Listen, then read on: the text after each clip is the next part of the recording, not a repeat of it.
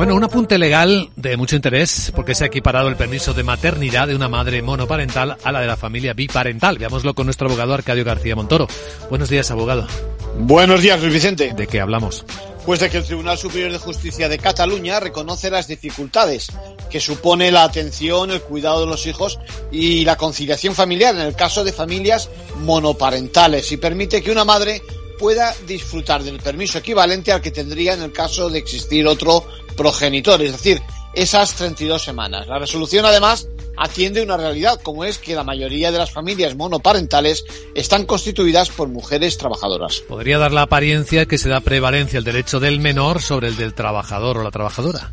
Pues eso es, porque pone, pone el foco de atención, a diferencia de lo que piensa el Instituto Nacional de la Seguridad Social, en los hijos, que no tienen por qué ser discriminados por el hecho de nacer en una familia con uno solo de los padres. De hecho, las necesidades del menor son idénticas y no disminuyen en atención a la existencia de uno o de más progenitores. La sentencia hace lo que se llama procurar atender al superior interés del menor, que es un principio que rige el derecho de familia.